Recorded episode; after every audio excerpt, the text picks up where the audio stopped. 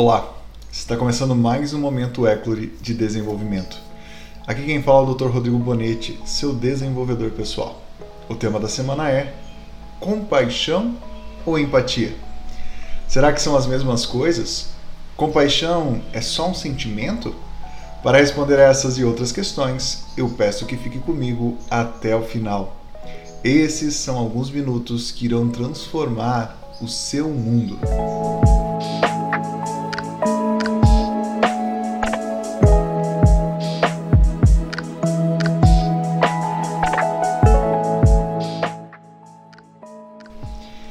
Vamos de pensamento do dia.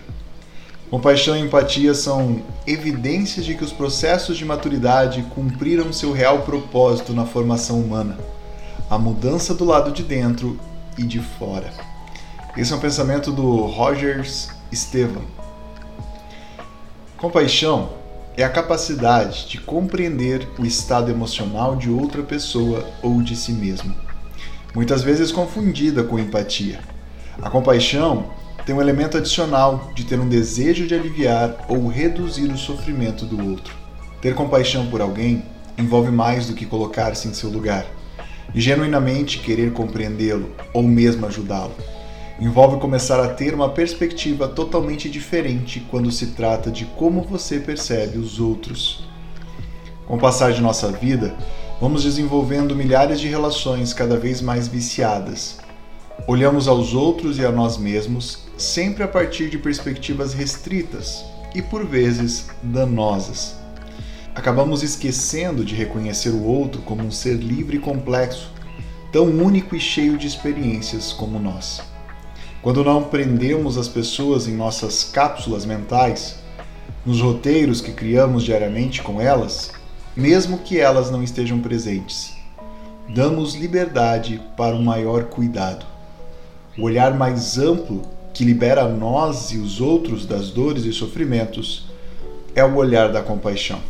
Etimologicamente, a palavra compaixão tem origem do latim compassiones, que significa sentimento comum ou união de sentimentos.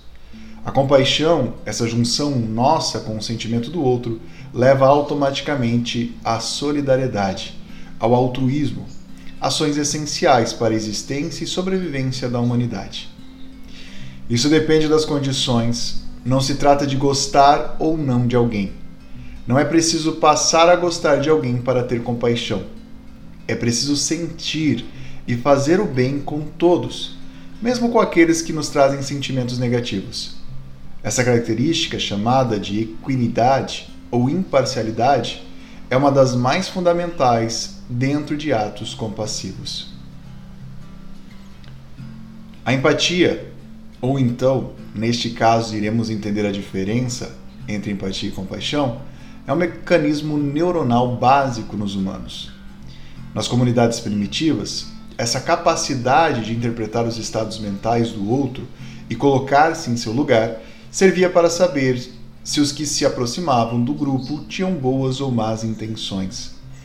A empatia é fundamental para as relações humanas, tanto que, com exceção de psicopatas e determinados autistas, todos os seres humanos são seres empáticos.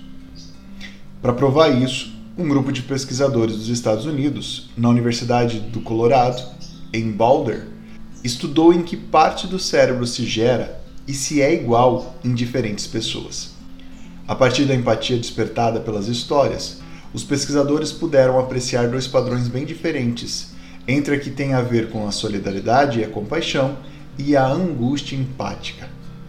Da primeira, participaram regiões cerebrais como o córtex pré-frontal, ventromedial e o córtex medial órbito-frontal, relacionados aos processos com os quais o cérebro avalia algo ou estabelece julgamento. Aqui entenda julgamento dentro de uma perspectiva positiva, de que o outro precisa de ajuda e que eu tenho condições de ajudá-lo. Já as que despertam mais angústia do que compaixão ativam outras regiões do cérebro, como o córtex pré-motor e o córtex somatosensorial primário. Ambos são conhecidas por participar dos processos chamados de espelho, processo pelo qual o ser humano realiza sua modelagem, talvez por isso gere tamanha angústia, já que você acaba se colocando no lugar deste outro, mas sem o senso de julgamento, apenas com a perspectiva de sentir aquilo que o outro está sentindo. E aí é muito provável que você tenha ou queira se afastar daquela condição angustiante. O que nos mostra que apenas a empatia por si só nos mantém estagnado. É preciso que haja compaixão para que esse sentimento gere movimento, ação, e para isso é preciso que se treine a compaixão. Sendo assim, vamos de tarefa de casa, como sempre, através de exercícios simples e objetivos. Experimente com alguém que você esteja passando por conflito e desentendimento. É alívio imediato. Esse exercício chama-se Exercício da Compaixão. Execute os cinco passos adiante com a mesma pessoa. Vamos lá. Passo 1. Um, com atenção voltada para a pessoa, repita para si mesmo: Assim como eu, esta pessoa também está buscando alguma felicidade para a sua vida.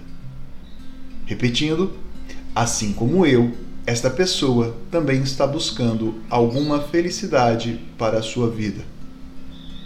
Passo 2. Com atenção voltada para a pessoa, repita para si mesmo: Assim como eu, esta pessoa está tentando evitar sofrimento em sua vida. Repetindo, assim como eu, esta pessoa está tentando evitar sofrimento em sua vida. Passo 3. Com atenção voltada para a pessoa, repita para si mesmo: Assim como eu, esta pessoa tem conhecido tristeza, solidão e desespero. Repetindo, assim como eu, esta pessoa tem conhecido tristeza, solidão e desespero. Passo 4. Com atenção voltada para a pessoa, repita para si mesmo: Assim como eu, esta pessoa tem buscado satisfazer suas necessidades. Assim como eu, esta pessoa está buscando satisfazer suas necessidades. Passo 5. Com atenção voltada para a pessoa, repita para si mesmo: Assim como eu, esta pessoa está aprendendo sobre a vida.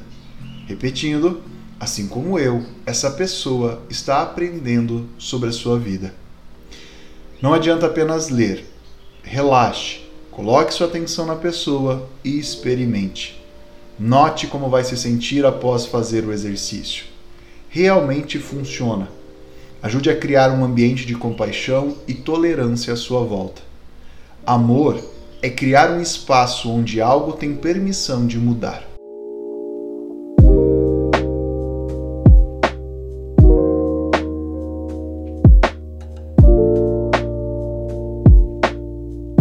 Chegamos ao final do nosso momento Eclore de desenvolvimento. Eu te convido a fazer parte do nosso grupo no Telegram, O Poder da Transformação. Lá você encontrará pessoas com o mesmo objetivo pessoal de evolução, materiais exclusivos e descontos em meus treinamentos e palestras. Para fazer parte, é só acessar o site www.rodrigobonete.com.br também peço que avalie esse podcast e compartilhe com seus colegas, amigos e familiares. Aqui quem vos fala é o Dr. Rodrigo Bonetti, seu desenvolvedor pessoal.